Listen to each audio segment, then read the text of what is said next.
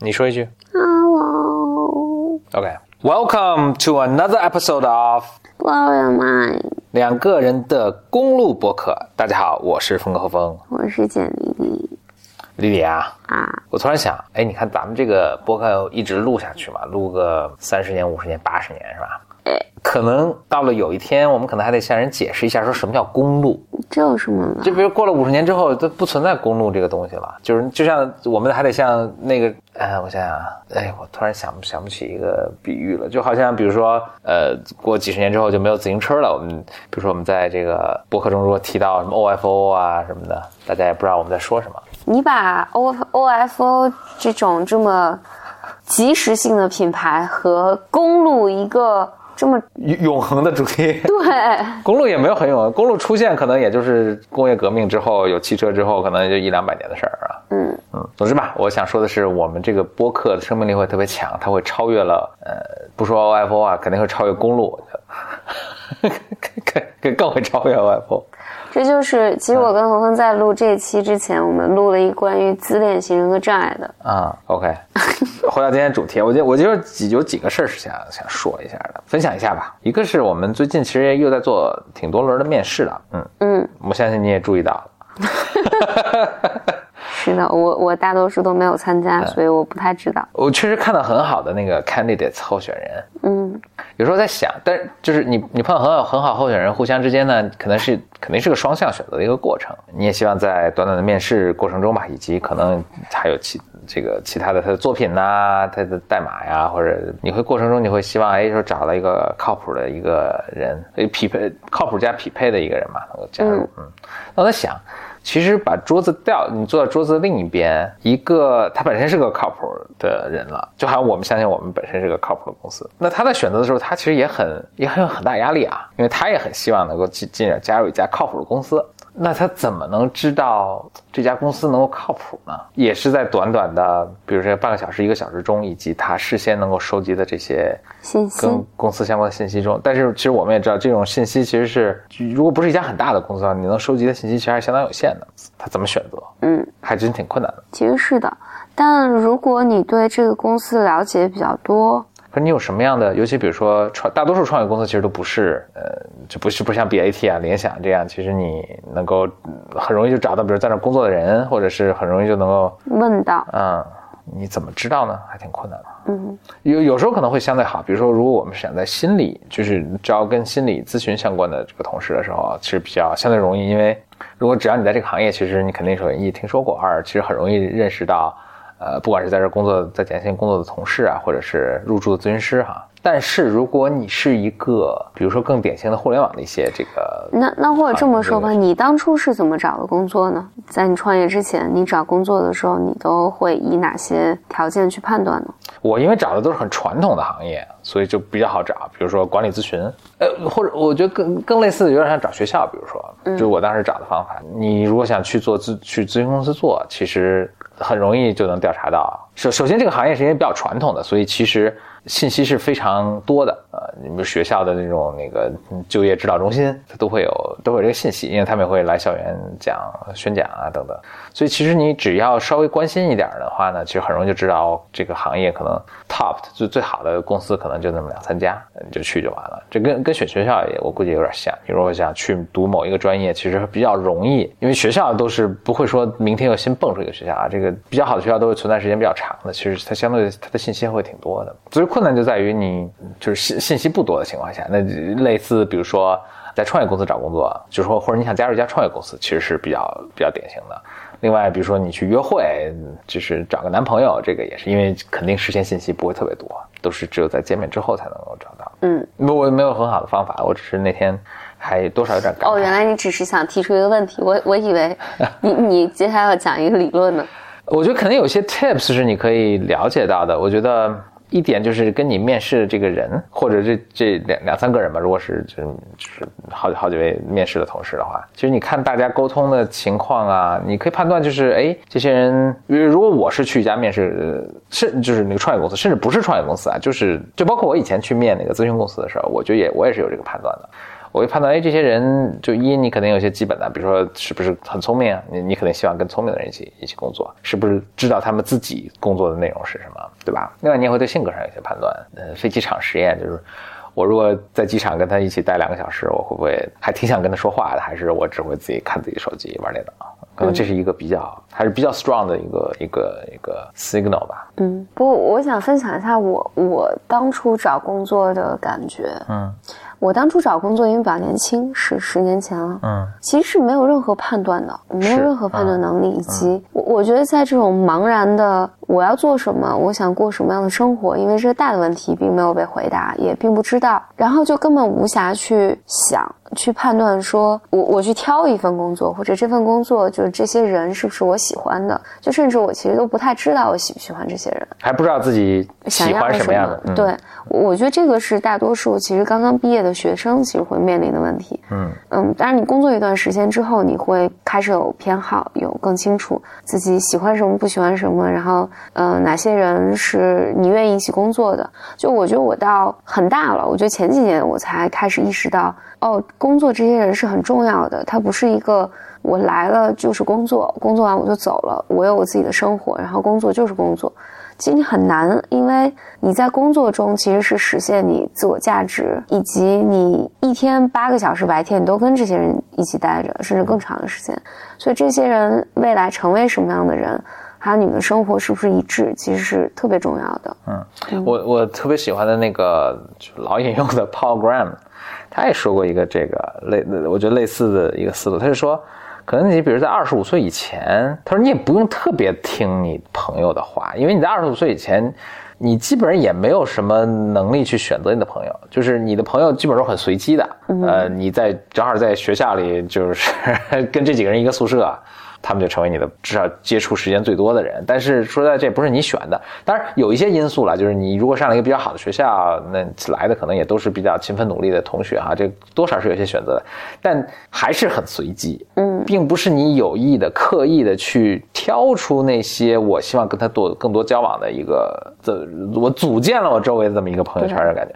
我我我确实感觉是我，我也真是可能到三十岁之后才开始就更意识到这一点。我觉得跟你跟你的那个经历是不是？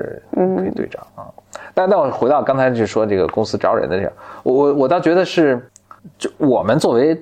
公司那一方其实也有可以做的东西，我觉得就是还是就是虽然你是小公司，但其实还是要有更多的机会去 get yourself out there。那就是不管是我们呃某种程度上，我觉得我们在做这播客也 也是也是在起这个作用，就是让大家能够通过更多的渠道去呃去了解你。所以不管是我们做活动啊，我们自己公司的我们写个博客呀，我们录个这个节目啊啊等等，就就有点像比如说我们那个咨询师，其实我们就很鼓励咨询师，其实更多的展示一个真实自己。嘛，就也并不是去包装，而就是就是展示真正自己，就是呃，当然这个就更更可能更简单一些操作，就哪怕你放上一张照片，啊，大家能看到你的一个长得是什么样，对吧？这是都是一个来访者在选择的时候，其实他心里有一个更完整的你的形象。嗯，你写的文章，对，你录制的这个一个小视频，嗯，是的，嗯，OK，这是我想分享第一点。我分享第二点是我前天看了篇文章，我觉得挺逗的。他说好莱坞要完蛋了。他举了这么个例子，就说好莱坞现在这个分工的体制的这个之僵化，我是在好几个渠道，非常巧，好几个渠道不不同渠道都听到这一点，之僵化是非常影响大家的创作的，限制大家的创作。他举这么个例子，他本身是一个。呃，就是好莱坞，它是怎么？就是有很多工会，就各个行部门，比如说化妆师有化妆师的工会，什么，但是这剧剧本创作者有一个剧本创作，导演有导演的工会等等。他这个工会呢，权力非常大，就你要在好莱坞拍片，你只能招工会的人，而且每个人各司其职，是非常严格的，而且你就什么加班啊，什么什么时候能工作啊，是非常严格的，导致比如说午餐时间大家都得走人。我说我一个演员，我其实确实有些话想跟导演去聊一聊，讨论这个角色都不行，就会当时。会有监工在那看，说你不能在这个非工作时间去工作。有一个特别特，这个文章举了一个特别夸张的例子是，这个文章本身作者应该是写编剧，他是编剧，他也在拍摄现场了，他去看了一个这个这个演员的一个情况。其中一幕呢，一幕完了，一幕完之后，他想过去跟那演员说两句话，说说刚才这个诠释吧，这个对这个角色的诠释，他又跑过去诠释，结果正好呢，可能刚才是下了雨啊还是什么，就这个演员的这个衣服上呢，这有几滴雨雨水。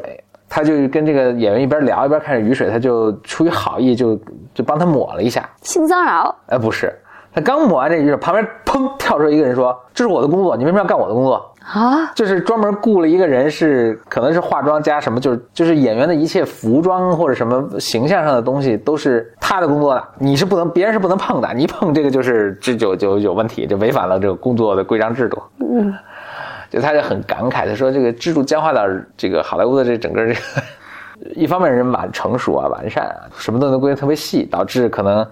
你也能想象，他最初有这些规定，可能就是为导致演员不被剥削啊，对吧？嗯，只有这种有资格的人才能上岗啊，等等？但是现在就变成一个可能极度僵化的一个一个一个制度，导致他就会大家都会觉得，就说好像对我们的创新，对他们的创新是有是有影响的。所以你也看到好莱坞，就最近拍的大片就全都是已有的 IP 重复使用。啊，续集呀，什么外传啊，像我们今天看的那个《狼人》《狼人传奇》，什么《金刚狼》Logan，就是一个很典型的一个例子。就是漫威的这个整个这个世界里面所有人物啊，这个身世、前世、今生、前世今生全都演一遍，就是这样。大家也就去看这个。还想跟你说的呢，最后一点呢，就是这本书叫做《The Age of Insight》，上次跟你提过，但也没有讲特别详细了。这本书作者叫 Eric Kandel。而 Candle 呢，是一个两千年的时候获了诺贝尔医学奖。嗯，他是研究什么？呃，他的生平挺有意思的。他最开始的培训是个 psychiatrist，而且是病学家。对，而且不是，更开始他是一个 psychoanalyst。嗯，他现在岁数很大了，所以他刚开始出道的时候可能就是二二战左右的那么时间，二二战前后的时候，就是可能大学毕业啊什么。他是研究这个的。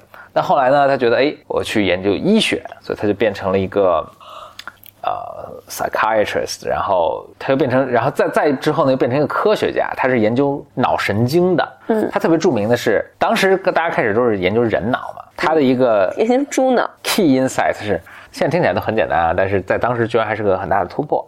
他说人脑太复杂了，没法研究。研究小白鼠。就是你看他的他的研究啊，就是越来越基本。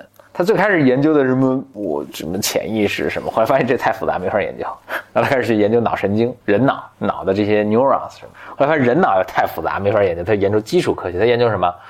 我忘记是研究蜗牛还是蚯蚓还是龙虾什么的。哎，你好像讲过这个啊？对，嗯，他就是研究这种特别低等的动物，但是他发现特别低等的动物，它脑神经呢？好处是一，它这个脑神经元很少，这脑细胞很少，它大大脑很简单。嗯。二呢，他们这些低等动物的脑神经的细胞都个儿特别大，当时可能也是就科技这些设备比较落后的，所以以前那个人脑的神经细胞你可能显微镜看，但是那龙虾的神经特粗。我以前听开听听人跟我开一玩笑，就是哈佛大学他们那个医学实验室就研究龙虾，就把这些龙虾神经都拿出来，然后这龙虾怎么办呢？大家就分了吃了，好像是真的，他挺逗，所以他研究龙虾的神经。发现了很多，我相信我们学的很多东西，比如突出啊，什么一些神经递质啊，然后神经的这个电流怎么着，可能都都跟他的研究有很很深刻的关系，所以他两千年的时候获得这个诺贝尔医学奖。但他本人呢，一是他一直对，就他早年是他的培训背景是个三个 psychoanalyst 啊，这样这样一个人，所以他一直有这样的一个后后面有一个人文的一个情怀，另外对这个艺术啊、宗教啊、人的潜意识啊、人的各种情怀，他是有一个非常浓厚的兴趣，并且他也是一个非常博学的一个人，所以他他写的这本书呢，就我我其实一直我以后有机会想就在咱们这个播客也好，还是从什么其他也好，一直想讲的一个。叫做《The Age of Insight》，嗯，呃，《The Quest to Understand the Unconscious in Art, Mind and Brain from Vienna 1900 to the Present》。真的？够神奇的吧？翻译成中文是什么呢？就是洞察的时代，就是人类试图去理解潜意在艺术思想和大脑里面的潜意识，然后维也纳的一九零零年直到现在。嗯，我大概看过他的一些一些 talk，一些讲座，他就大概讲了一些这书的梗概。在维也纳，在二二十世纪初的时候，当时这么一个风起云涌的时代啊，包括有弗洛伊德这些人在那儿，然后包括有医学的这个呃弗洛伊德这些搞心理的人，然后包括有医学的突飞猛进，以及。当时这个艺术界的这种呃思潮的这种风起云涌，嗯，大家汇聚在就维也纳是作为这么整个这个工业革命后这些一日千里的这种发展的这种当时的一个中心和一个缩影吧，嗯，当时发生的一些很有趣的事情啊，我是觉得特别神往啊。我觉得你一直也有一个想法，说过咱们也讨论过几次，就是说呃。心理咨询，其实它 其实它后面是有很多人文呐、对有很多艺术啊、文化呀、历史啊、宗教啊的东西在里面的。其实要去谈它的时候呢，其实可可谈的更呃，就比起有一些一些 disorder 的一些标签啊，或者是一些治疗的技法呀、干预的技法呀。可能这些东西就是这些刚才说的这些更更丰富内涵的这些东西，其实更有趣。嗯比如这本书，我觉得有朝一日我开始读的时候，我们是一个非常可以可以可以探探讨的一个话题。我们俩，咱俩其实作为一个作为普通人，嗯，我们去理解这些呃文化艺术、艺术啊、历史啊、科学啊、宗教啊后面的这些种种东西，我们在一个不断学习的过程，其实我们这个学习的经历是非常。分享出来，我觉得会非常有趣的。就我们反正也是普通人，所以我们感兴趣的事情，可能大家也很感兴趣。然后我们也并不是从一上来就从一个非常高深莫测的角度去去分析、去谈，就是从一个我们作为一个普通人度呢，用一些自己的时间去去探索，嗯把我们探索的经历呀、得到的心得体会啊，其实跟大分享，我觉得就非常非常有趣。是啊这是这是一个可以做好几十年的一个事儿。是啊，这就是我们 B I B Y M 的 BYM。宗旨。嗯，好。